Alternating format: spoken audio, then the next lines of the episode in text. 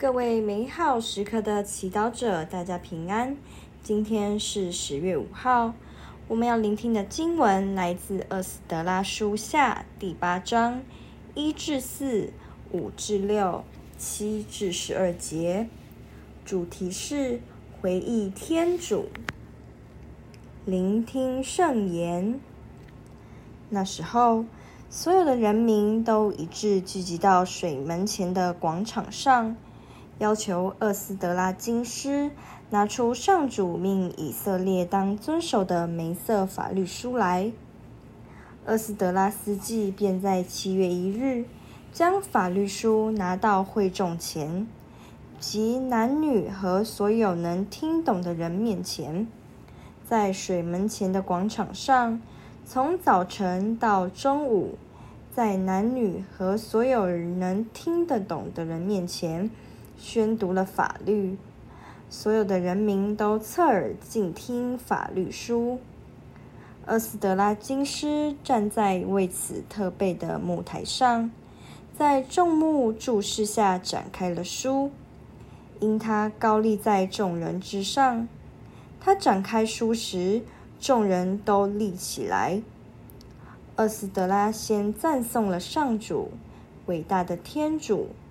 全民众举手回答说：“阿门，阿门。”以后跪下，俯首至地，钦崇上主。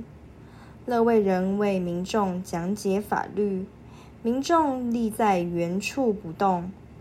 厄斯德拉读一段天主的法律书，即做翻译和解释，如此民众可懂清所诵读的。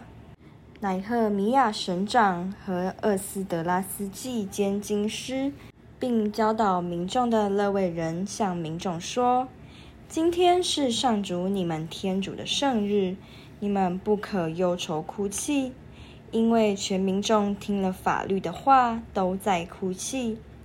为此，乃赫米亚又向他们说：你们应该去吃肥美的肉，喝甘甜的酒。”且赠送一部分给那些没有预备的人，因为今天是无主的圣日。你们不可忧愁，因为喜乐于上主就是你们的力量。勒未人也安慰民众说：“你们要安静，因为今天是圣日，不应忧愁。”民众遂去吃喝，且赠送一部分给他人。大家异常欢乐，因为都明白了像他们所说的话。世经小帮手，在以色列人的历史中，曾有过一段长达七十年的巴比伦流亡期。那时候，大部分的犹太人被俘虏到巴比伦，耶路撒冷的圣地也被毁灭了。然而，在巴比伦帝国落幕后，在波斯帝国期间，乃赫米亚担任犹大省长时，和厄斯德拉斯基兼经师合力复兴犹大，重新组织犹太人生活、行政和宗教。今天的经文叙述复兴以后，厄斯德拉首次拿出梅瑟法律书。在人民面前宣读，让我们想象当时的情景。当时在犹大的以色列人都是流亡期以后出生的，他们没有圣殿，没有圣言，因此他们并不认识天主，也从来没有在圣殿朝拜过。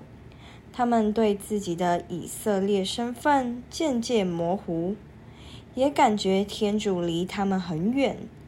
也许他们的祖先也曾经向他们口传他们民族的故事，但他们却从未亲自体验到天主活生生的临在。然而，这一天，当厄斯德拉为他们诵读法律书时，他们仿佛和自己的根连接上，亲自听到天主跟他们说话。他们的天主不再是遥远的。而是亲近的，可以听到、看到、摸到，而他们的身份也更清楚。他们不是孤儿，而是由天主的民族。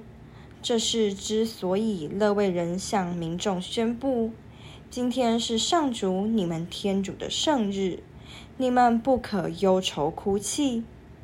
今天经文中这一幕是否让我们反省？在一个宗教自由、每个主日，甚至是每一天都能到圣堂参加弥撒的社会，我们为什么却对天主、对圣言那么麻木无感呢？我们的基督徒身份只否有名无实？因为我们其实不再渴望天主了。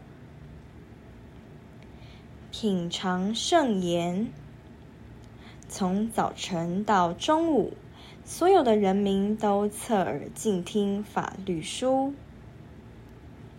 活出圣言，真心回答。天主对你生命中重要吗？你真的渴望和他深入交流吗？全心祈祷，主，请你让我反省，为什么我总是不把你放在生命的重心？我真的渴望你吗？阿门。祝福各位美好时刻的祈祷者。今天活在天主圣言的光照之下，我们明天见。